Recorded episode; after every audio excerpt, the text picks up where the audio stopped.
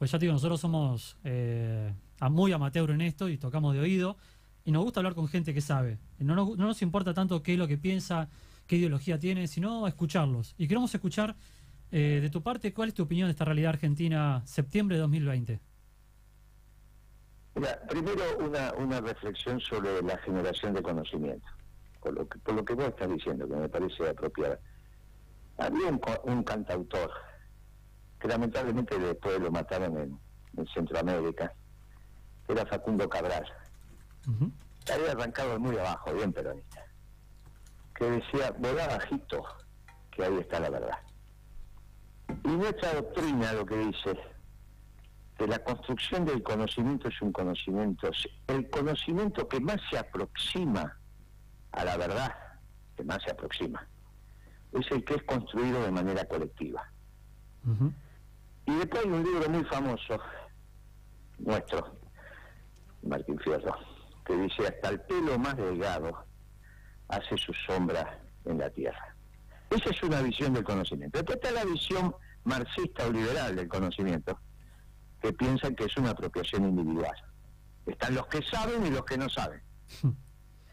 Y nosotros los peronistas con eso siempre, siempre confrontamos, porque terminan despreciando el conocimiento popular.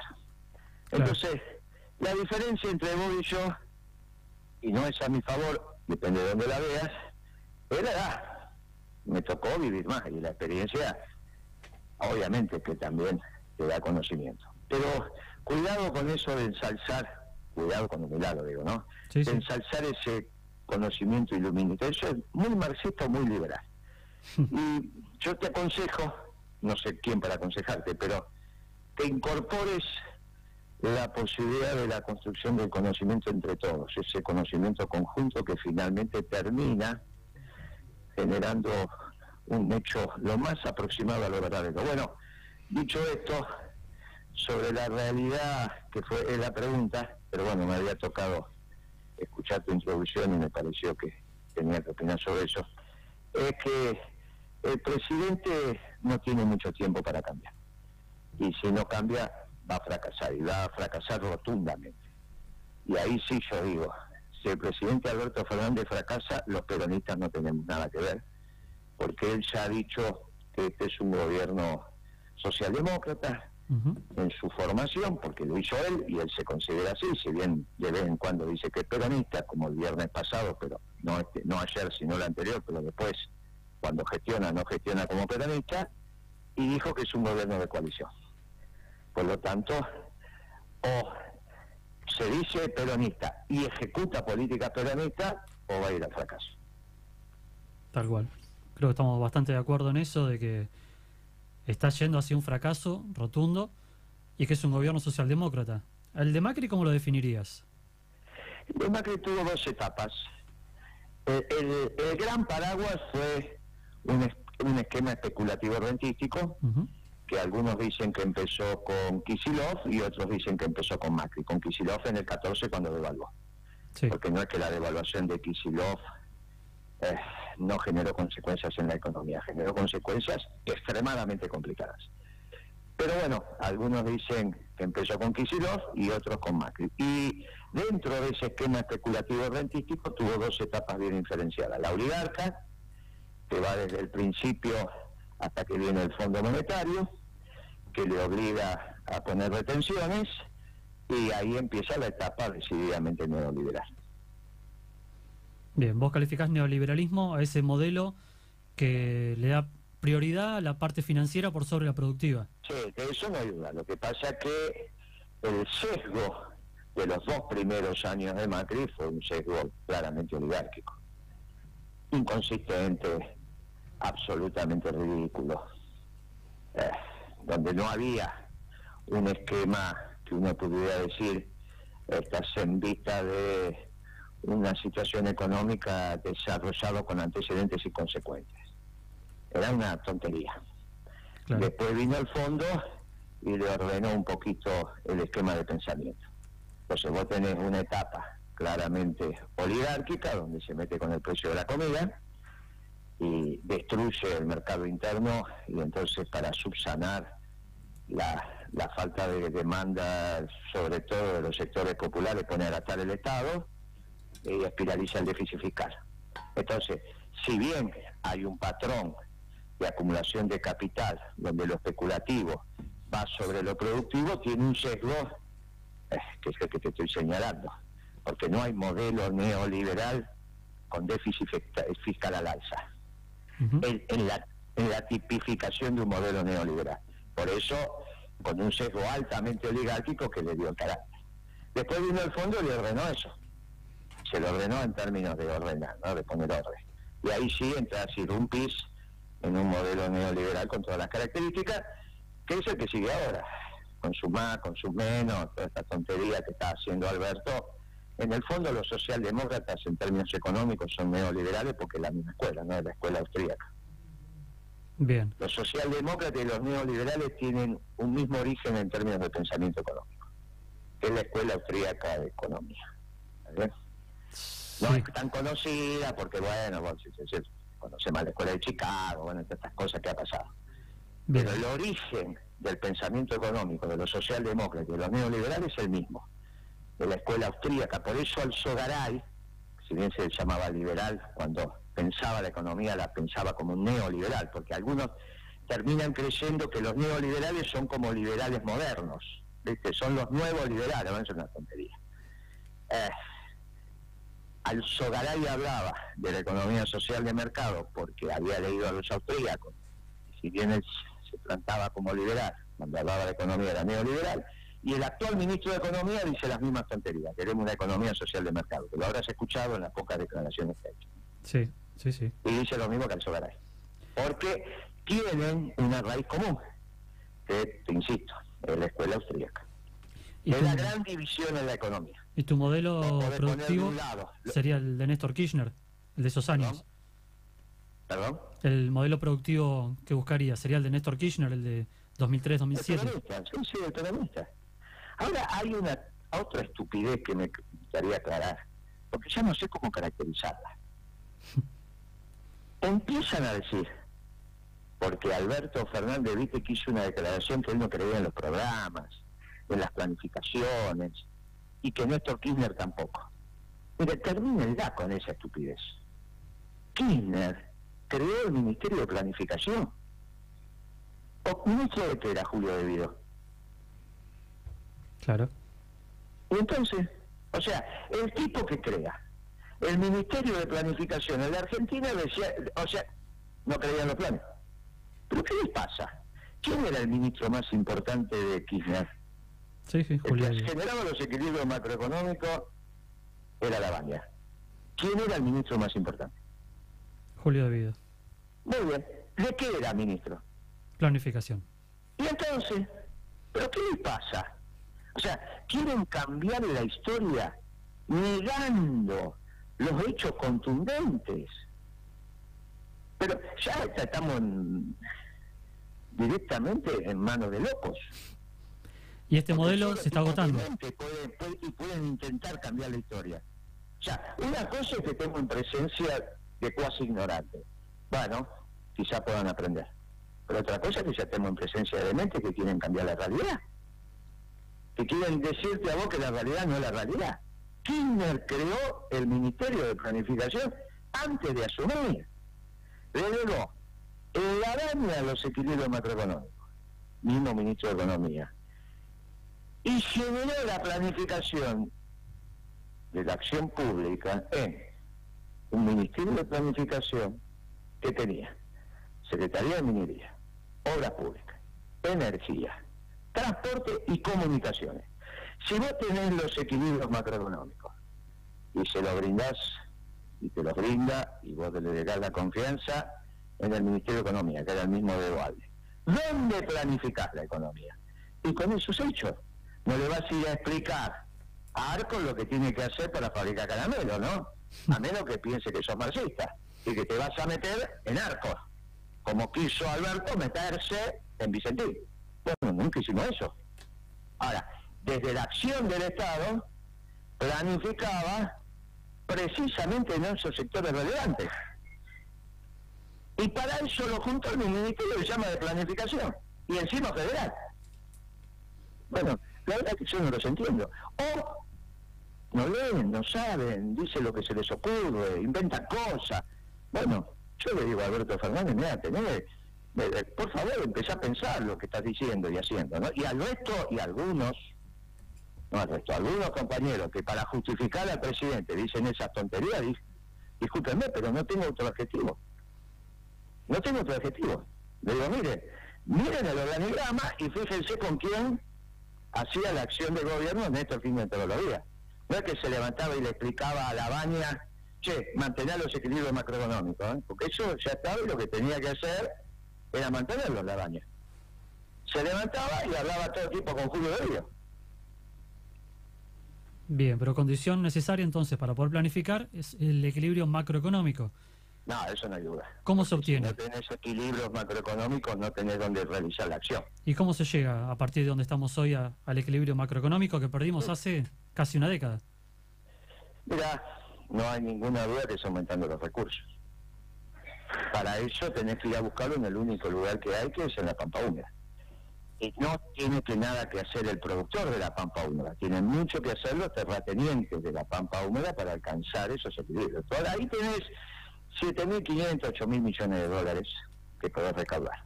Si pones correctamente las retenciones y la ley de alquileres correspondiente a ese espacio geográfico llamado la Pampa Húmeda. Y eso te va a dar, te vuelvo a decir, un límite de 8.000. Y si siguen subiendo los precios de los commodities, un poco más también. ¿Y alcanza eso? Pues tenemos un déficit de 30.000. Bueno, lo que pasa es que ahí vos estás metiendo el cuasificar. Sí, sí. Bueno, por eso, sí, sí, el déficit fiscal total metido a provincias y cuasificar, estás en ese plano pero con 8 mil millones que vos pongas, y obviamente tenés que resolver el cuasificar. Tenés que resolver el de la provincia, que ya es un tema de la provincia, tenés que resolver el cuasificar, con eso estás bajando alrededor de 5 puntos. ¿Está bien? ¿Y cómo eh, resolvemos el cuasifical? Bueno, dejamos flotar el dólar. Bueno, la resolución de, del cuasifical es un tema de armonización de la política monetaria donde hay muchas alternativas, siempre y cuando decidas encarar un modelo de desarrollo permanente y sustentable con orientación a la producción. Ahora, si no, te va llevando la corriente, que es lo que está pasando. Sí, sí. Ahora me acabo de enterar que hacen la última estupidez de indexar los plazos fijos. Eso ya lo hicieron los radicales los indexan en función del tipo de cambio oficial. Bueno, eso ya lo hicieron los radicales, es una cosa increíble, ya fracasó. En el año 85, el plan austral tenía un vector que hablaba del desagio de la economía, por el desastre que había hecho la indexación de la economía. Ahora estos muchachos nos llevan a la indexación igual que nos llevaron los radicales. Yo la verdad que, pero no pasó hace tantos años, estamos hablando del año 85. Para la patria son 35 años, no es tanto. No puede ser que no lo hayan estudiado. No puede ser. No puede ser. O sea, me niego a pensar que no lo hayan estudiado. Me niego a pensar que estamos frente a unos muchachos que improvisan todo el tiempo y que ejecutan lo primero que les viene por la cabeza. Pero bueno, me voy a tener que convencer que son así, porque como ellos se viven improvisando, no les gusta planificar. Pareciera eso. Ah, mira qué divertido. Vamos a indexar los plazos fijos en pesos en función del tipo de cambio. Mira qué divertido. Piensan que le descubrieron el agujero del mate. que esta vez va a funcionar. Sí, pero es una cosa que en Argentina ya se hizo y fracasó. Pero ¿cómo vas a indexar los contratos? Si ese es el problema que te genera una inercia inflacionaria que después es imposible. Y cada vez el auto toma más velocidad. Pero es obvio esto.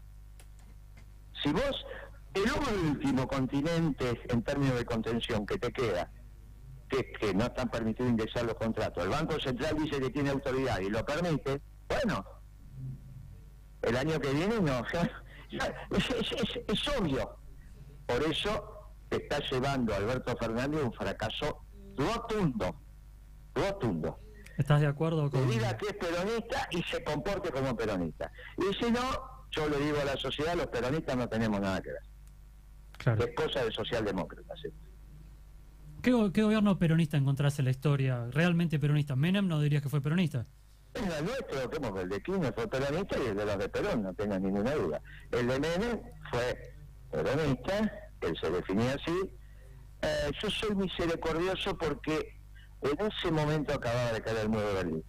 El 8 de julio asume Menem y en octubre de ese mismo año se cae el muro y se terminó la Guerra Fría con un claro, claro ganador. Y los socialdemócratas y los neoliberales al año siguiente empezaron a escribir el consenso de Washington, también el famoso decálogo del buen gobierno. Y todos, los vietnamitas que acaban de hacer una revolución exitosa, los angoleños, los argelinos, todos empezaron a hacer, los europeos, todos, todos, todos los que vos levantabas el teléfono y hablabas, hacían un esquema basado en el consenso de Washington. Entonces, para pelearte con el mundo, tenés que ser Perón. Y Menem no era Perón, está claro. Claro. Eso me lleva a mí a ser misericordioso, pero en este momento, eso se terminó.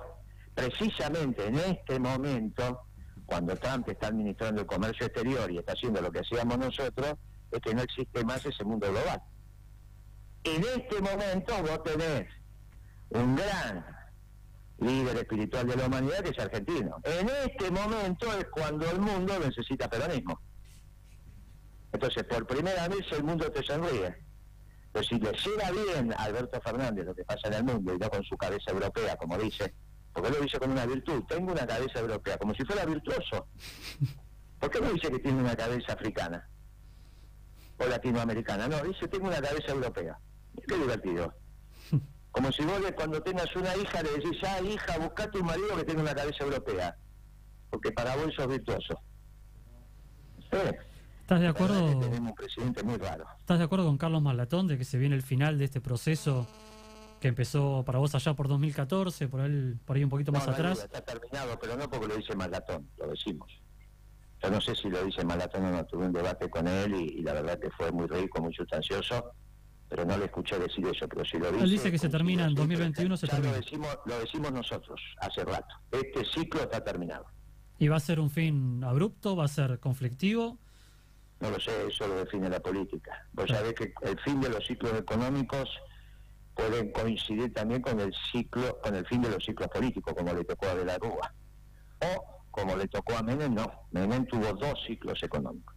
El primero hasta la convertibilidad y el segundo la convertibilidad y él un ciclo político único.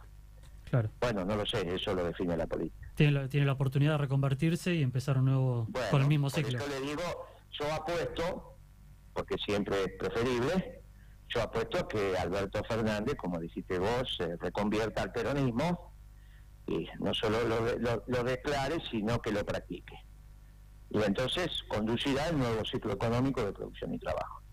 ¿Qué país mira Guillermo? él echa su suerte. Él echa su suerte. ¿Qué Sí, sí. ¿Qué país mira Guillermo Moreno dice, esta es la política económica que me gustaría seguir? ¿De qué país del mundo? No, no, no. hoy es un modelo de producción y trabajo me parece que el peronismo tiene la expertise suficiente, pero si vos me decís, yo elige eh, Vaticano-Putin, me parece que es el eje que a mí me interesa mirar. El Vaticano en términos filosóficos teológicos, Putin en términos de lo que está haciendo de, la reconversión de su aparato productivo, y me parece que hay que mirar atentamente lo que hace Trump. Eh, términos económicos, en términos económicos, prácticamente copió lo que hicimos nosotros, ¿no? Nosotros decíamos primero la Argentina en el 2012 y él dice, bueno, lo dijimos siempre, pero en el 2012 especialmente, cuando empezamos al ministro del Comercio, y él lo dice Estados Unidos, dice primero Estados Unidos, ¿no? American sí, Bueno, me parece que si vos buscas, ahí hay mucho plano de, coincidencia. Después tiene que hablar más con el Papa, ¿no?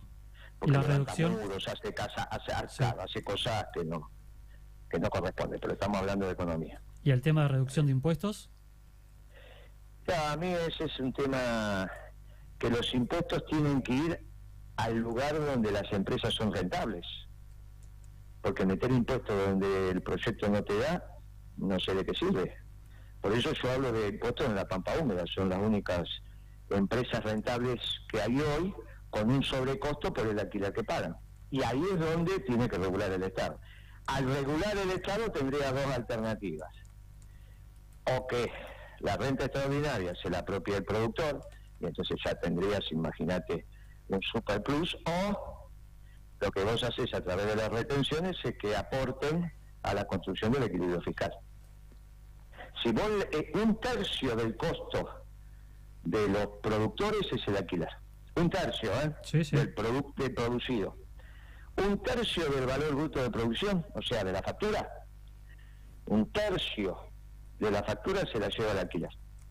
Hoy en la pampa húmeda el rinde es 38 o 40 quintales, soja por ejemplo es promedio, y el alquiler está 12, 14, 16. Así que un tercio de la, de la producción en términos de valor bruto de producción, ¿eh?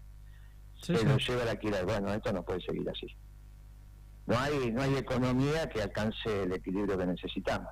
Porque si piensa Alberto Fernández que va a equilibrar la economía bajando las jubilaciones o, que los salarios estatales este, sufran lo que tienen que sufrir, como hicieron con la alianza, para ir avanzando hacia los equilibrios macroeconómicos, bueno, tiene un lío bárbaro en la cabeza. Ahora, más lío pensar que eso se soluciona emitiendo plata y, que la economía se emitir plata, ¿no? Es una estupidez mayúscula. Una estupidez mayúscula. Ya si la economía va a ser emitir plata. Y hay algunos pseudo teóricos que andan dando vuelta por el gobierno que te hablan de la teoría monetaria moderna, que tiene que ver con esto, que poco han estudiado también y que yo ya les digo humildemente, mire, esto no es teoría ni es moderna. ¿Está bien? Bueno, imagínate que la carrera de economía va a ser emitir plata. Qué fácil sería, ¿no? Pero aparte en la Argentina, ¿no? Donde llegaste a tener billetes de un millón. Claro. no lo viste, por suerte, pero bueno, yo sí. Yo vi de 500 mil australes. Yo llegué a ver de, de 500 mil australes. Llegué a usar, pagado el colectivo, me acuerdo. Sí, bueno, pero había de un millón también. Antes. Bueno, es una cosa disparatada. Imagínate vos tener un billete de un millón de pesos y no poder comprarte un pan. Y te vienen con que hay una teoría monetaria moderna donde vos podés emitir, emitir toda la plata que quieras. Pero yo no sé qué les pasa. Cuando claramente lo que te genera el valor es el trabajo, ¿no? Lo que tenés que hacer es trabajar. Por eso el peronismo dice gobernar es que era trabajo, en el sector privado, que fue lo que hizo Kirchner. Bien, creo que voy entendiendo. La economía crecía en el sector privado, no en el Estado. Nosotros trabajábamos con fiscal. Sí, creo que voy entendiendo. O sea, estamos eh, tenemos que trasladar todo ese, toda esa que se está generando, esa riqueza se está generando, riqueza entre comillas, por eh, plazos fijos, por, por LELIC, por LEVAC y por alquileres en la pampa húmeda a sector productivo. Nunca puede ser riqueza. En todo caso, lo que creas es medio de pago. Lo único que genera riqueza es el trabajo. Lo que pasa que se confunde la acumulación de capital con la acumulación de plata. La acumulación de capital es fundamentalmente las máquinas y herramientas que conjuntamente con los saberes es lo que define la tecnología. eso sí es acumulación de capital. No medios de pago. Medio de pago se confunde con capital porque te permitiría acceder a las máquinas y herramientas como medio de pago, pero no son. ¿Está bien? No son. No es la esencia. Pero bueno, por eso es importante tener formaciones profundas también en la disciplina. ¿Está bien? Y a mí me parece que está faltando. Lucho. La esencia de la economía es el trabajo y ahí te encontrás con los liberales y te encontrás con los marxistas. Pero no te encontrás con la escuela austríaca. Es la gran división. Por eso hay mucha más cercanía en el debate económico entre un liberal y un marxista y un peronista que con un socialdemócrata o un neoliberal. Vos cuando hablas con un liberal o hablas con un marxista siendo peronista, tenés algún lugar donde te encontrás. Y no te encontrás con los socialdemócratas y los neoliberales. Sí, nosotros, por lo menos voy a hablar por mí, yo más bien me considero un liberal semiclásico y te encuentro muchos puntos en común. Lo, que me hace más ruido es la parte de la planificación, obviamente somos medios que no nos gusta la parte de tanto planificar, por lo menos tanto como se planteó siempre en Argentina, que se controla combustibles, energía, comunicaciones, aerolíneas, todo pasa por el ámbito del Estado y se planifica. Por ende, para, por lo menos para mí termina saliendo mal por eso, por tanto. entender muy fácil. ¿Sabes por qué lo tenés que hacer? Porque tenés un mercado pequeño. no tenés la posibilidad de múltiples jugadores. Cuando vos tenés múltiples oferentes, como es el caso de los caramelos, ¿para qué te vas a meter? Sí. Pero ¿cuántas fábricas de aluminio tenés en la Argentina y cuántas podés tener? Aluar es lo único que conozco. Y, ¿Pero habría posibilidad de otra Aluar en la Argentina? ¿Para el tamaño de tu mercado? Claro, vamos a decir no, la verdad que no. Pero entonces, ¿cómo lo resolvemos? Ah, con la apertura de la economía. Pero yo hablo de economía y hago pedazo de Aluar. Sí. Bueno, y entonces, ahí es donde el tema de la sin razón de la apertura económica producto de una visión ideológica de la competencia. Y ahí es donde yo me puedo encontrar con vos. Por eso vos decís, ah, yo soy liberal y de, última con vos tengo algunos puntos en común, pero me dificulta. No. ¿Sabes por qué nos encontramos? Porque esa planificación también deviene del sector privado. La planificación en el peronismo es en el marco de la comunidad. Es el encuentro de los empresarios y los trabajadores con el Estado poniendo el bien común en el debate.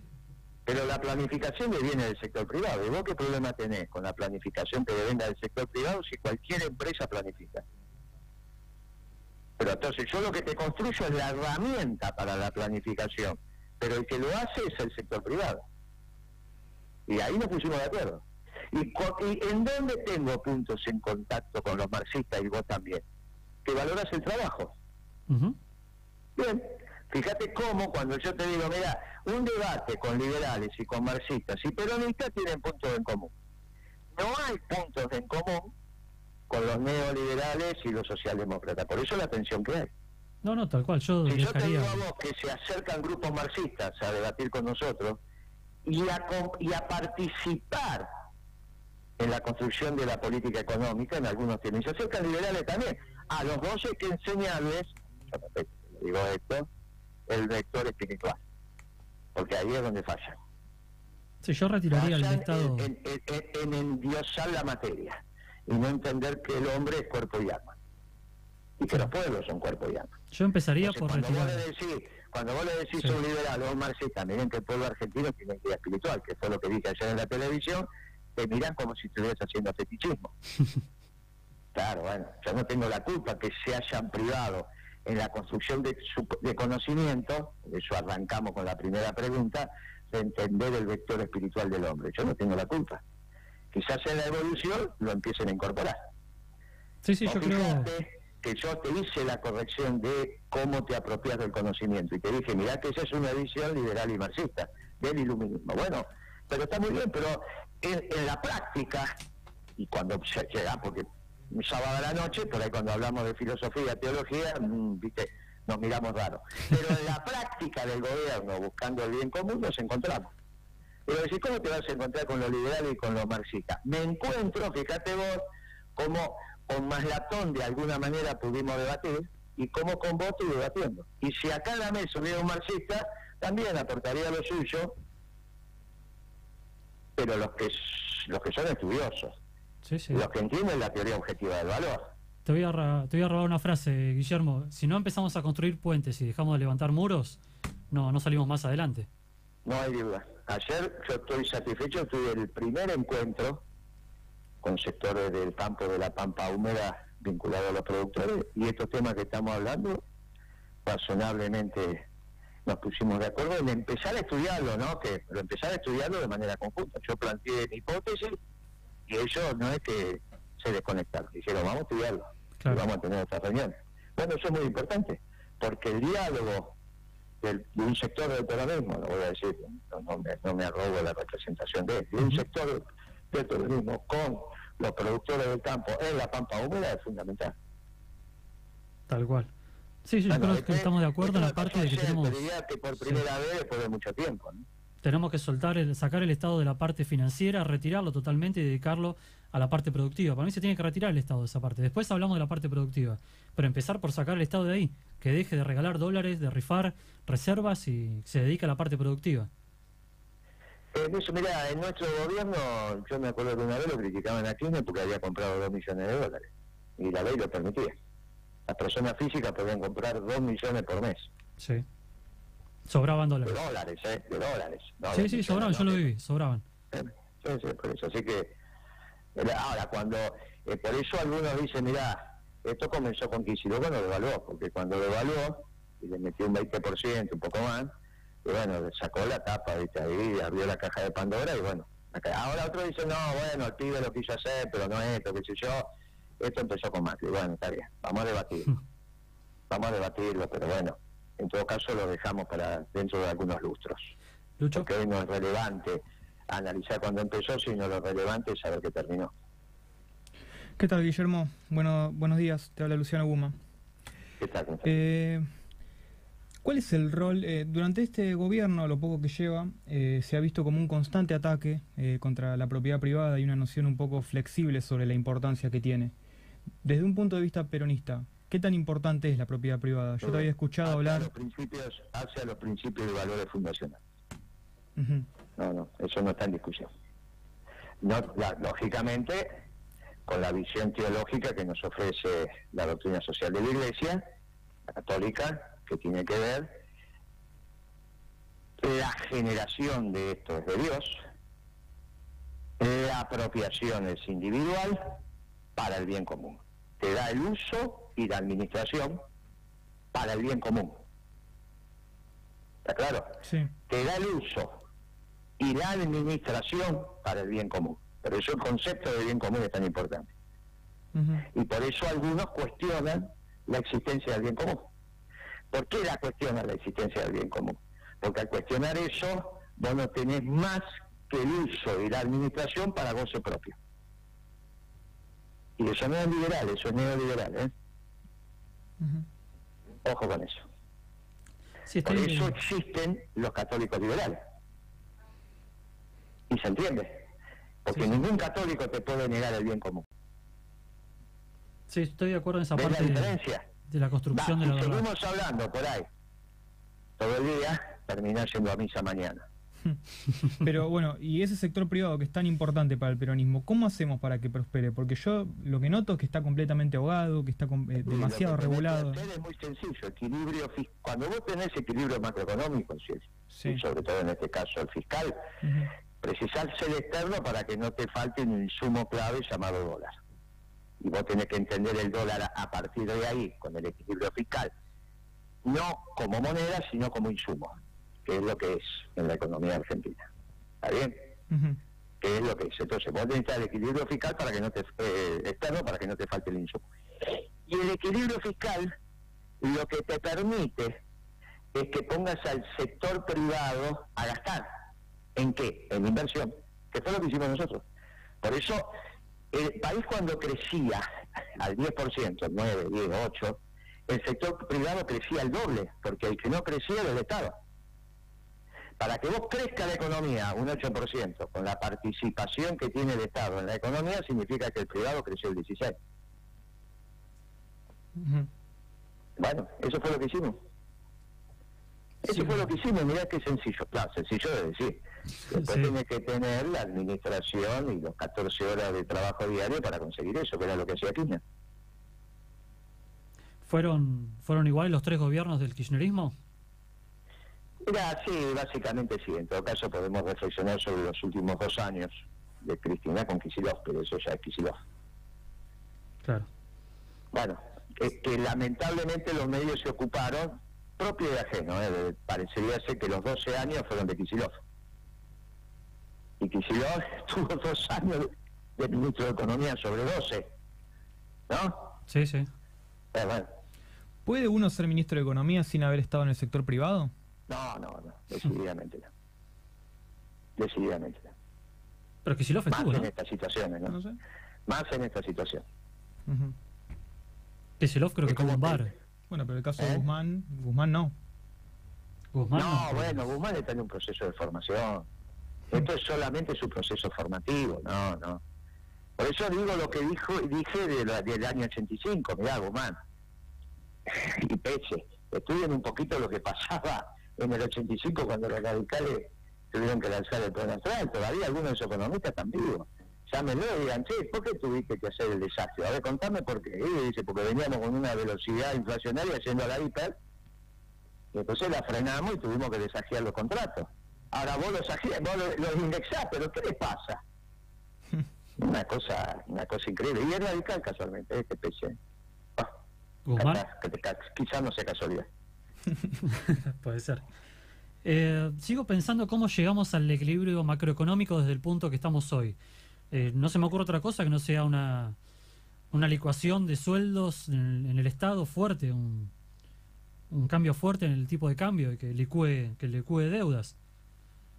No, mira, eso lo que vos podés decir, que esa sería una, una herramienta, pero no sé por qué sueldos. Porque lo que yo tiene, lo que importa de los sueldos es el poder adquisitivo, no el tema nominal. Vos me acabas de decir que pagaba con 500 mil, no sé qué moneda era, un billete de 500 mil el colectivo.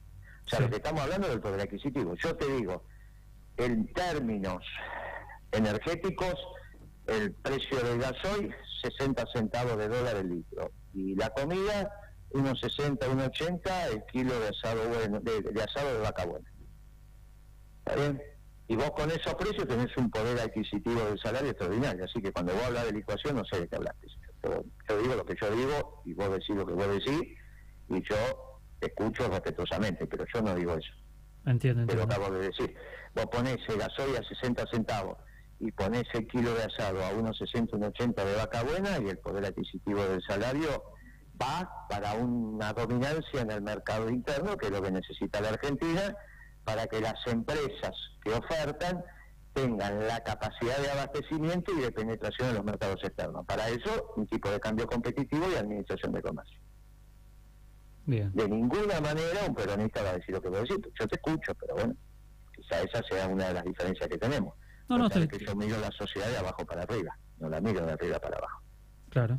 Yo la miro de abajo para arriba, o quizá la mira de arriba para abajo y yo lo respeto, pero yo la miro de abajo para arriba. No, no, para nada, estoy pensando cómo, cómo se puede dar ese cambio de, ciclo económico para pasar de uno al otro y no veo manera que sea que sea suave, lo veo medio violento la posibilidad como ah, fue en el 89. No, vos no me preguntaste si va a ser suave. Vos me preguntaste si yo te estoy dando los instrumentos. Bueno, yo no dije ni que va a ser suave, ni que va a ser fuerte, ni que no yo, no. yo creo, por eso te estoy diciendo, si Alberto Fernández no cambia rápidamente, fracasa. Y el, fracasa, y el fracaso tiene que ver con que los equilibrios macroeconómicos lo van a imponer la realidad. Claro. Porque finalmente la realidad se impone cuando el déficit ya no te lo financia nadie, ni voluntario ni involuntariamente. Voluntario cuando te presta plata, involuntariamente cuando vos no pagas. Bueno, llega un momento que eso se termina porque no te entregan más mercadería. Cuando no te entregan más mercadería, se objetivó el déficit, se terminó y votas en crisis, porque ya no tenés la posibilidad de hacer el gasto. Exacto. O sea, lo que el déficit indica es que tenés hacia dónde tenés que ir, mejorando los ingresos, para que la realidad no se imponga. Porque mientras tengas déficit es que alguien te lo financió, porque el gasto lo hiciste. Bueno, los proveedores porque no les pagas. Bueno, el problema es cuando no te entregan mercadería. Bueno, este es el tema. Por eso esto no es muy complejo, pero hay que entenderlo. Y tenés que haber vivido lo suficiente para estar formadito en una construcción colectiva. ¿Está bien? No en una construcción individual. Sí, estoy, estoy, de acuerdo en eso, de que creo que al liberalismo en general le falta eso. Creo que al liberalismo tiene que aprender mucho el peronismo de eso y el peronismo tiene mucho para aprender también del liberalismo. y Pero sí, sí, sí, yo digo que hay unos lugares donde nos encontramos, incluido con los marxistas. Lo que pasa es que finalmente, en el debate a la larga, la única teoría abarcativa y universal termina siendo el peronismo. Por eso yo digo, si existen otras civilizaciones extraterrestres son peronistas, no hay otra alternativa, no van a ser ni, liberales ni marxistas. Es que abarca, abarca mucho el peronismo también, eh, ha pasado gobiernos de todo tipo y son todos peronistas, abarca demasiado. Por eso es en términos de definiciones políticas, estamos hablando en términos filosóficos ah, bien. y de doctrinas. A la larga, lo que queda es el peronismo. Mirá después de 70 años, que queda del liberalismo y que queda del marxismo? Y nosotros estamos acá debatiendo profundo, ¿eh? no es que estamos debatiendo, ¿está bien? Y el líder espiritual de la humanidad es un argentino. Mirá como, mirá qué interesante. Tal cual. Por último, te pregunto por este chico el Presto que hace poquito te, entrevistó y que estuvo detenido ayer, creo que anteayer y recién hoy salió. Si escuchaste la noticia y qué opinión tenés al respecto. ¿Y sobre qué tengo que opinar? Sobre la detención del Presto por tuitear eh, supuestas amenazas a la vicepresidente. Bueno, o son supuestas o son amenazas. pongámonos de acuerdo. Si son supuestas, está mal. Si son amenazas, bueno, el pibe ya es grande, ¿no? Tiene pelos en las piernas. Entonces, si son supuestas o son amenazas, no lo puede decidir ni vos ni yo, lo decide un juez. Sí. Bien, listo. Entonces, si son supuestas, está mal. Si son amenazas, bueno, che, déjate de bromar. ¿Cómo vas a amenazar a una mujer? ¿Dónde se vio eso? Claro. Ahora, vos decís que son supuestas. Yo la leí y la verdad que me parece que, obviamente, vamos a ser claros, no está en condiciones de objetivar esa amenaza el pibe. ¿Está bien? Sí, sí. O vos lo ves en condiciones de ir de... No, no. No, no, ni siquiera me Eh, pareció una amenaza como tal. de pico. Es de pico, nada más. Sí, sí. ¿Está bien? Bueno, ¿para qué lo haces? Claro. Bueno, ahora vos decís, son supuestas. No, pará, bueno, eso que lo un juez. Si vos decís son supuestas, entonces está mal. Si fueron amenaza, sí, pará la mano. Si aparte, pibe, ubicate. ¿Está bien? Ahora, él, ¿qué tiene? 27, 28, 30 años, qué sé yo, yo cuando lo vi. Se fue de boca, nada más. Eh, tampoco es una cosa para hacer, viste, un mundo de eso. Claro. Pero, viste que a veces, no sé si tenés pibe vos, viste, pero a veces los tenés que mirar fijo. bueno, me parece que fue lo que pasó, nada más. Está bien, ya eso. Yo creo que otra vez no lo hace. Sean supuestas o sean amenazas, es una lección de vida. Sí, sí, para mí fue lo que le pasó. Yo creo que cuando el poli, él hace resistencia a la autoridad, le agarra el brazo y le dice atacar llegaste porque el poli recibió la autorización de aplique la fuerza y le agarran los dos brazos, ya el pibe ahí en ese momento, este le empiezan a temblar las patas. ¿Está bien? Sí, sí. Bueno, hasta ese momento se hacía el gallito. Después, bueno, es una experiencia de vida. Yo si me vuelve a llamar voy a hablar con mucho cariño con él como que hablé, porque bueno, ya está, es una lección de vida, ya está. Yo diría que ya está. Ahora, te corrijo únicamente lo de supuesto. Si son supuestas amenazas, está mal. Si son amenazas, bueno, es la ley de la vida. ¿Quién lo decide? Ni vos ni yo, el juez. Sí, pero lo que pasa para mí son no, no fueron amenazas como tal, no, no. pero bueno, lo termina diciendo el Pero juez. no, no tenés autoridad para definirlo. No, no, tal cual. No autoridad el juez. Por lo tanto, si el juez decidió eso, punto. No somos nosotros quien podemos criticar la decisión subjetiva del juez. Para eso tenemos un poder judicial independiente, ¿no? Supuestamente también. Bueno, sí, bueno, ah, bueno, pero también ¿qué pasa? Son los mismos jueces que había con Macri. sí, sí, Sí. Eh, bueno, entonces, ¿viste? Qué complejo. Por eso en esto hay que ser muy firme. O son muy firmes o no. Lo que no vale es ser firme a veces, otras veces no. Claro, así, así claro. no se educa. Tal cual. ¿Está bien? Entonces, yo no te dije ni que está bien ni que está mal. Te digo, si son supuestas, la detención está mal. Si son amenazas, es ley de vida. Ahora, del otro lado, digo, este pibe, viste, no es que le pone los puntos a alguien, no le es un chico, está haciendo su show, todo, está todo bien de mi parte.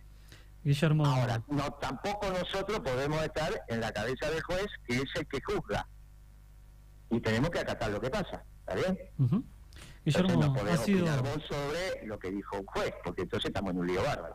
tal cual. No, porque no es independiente. Ah, con Macri tampoco, entonces.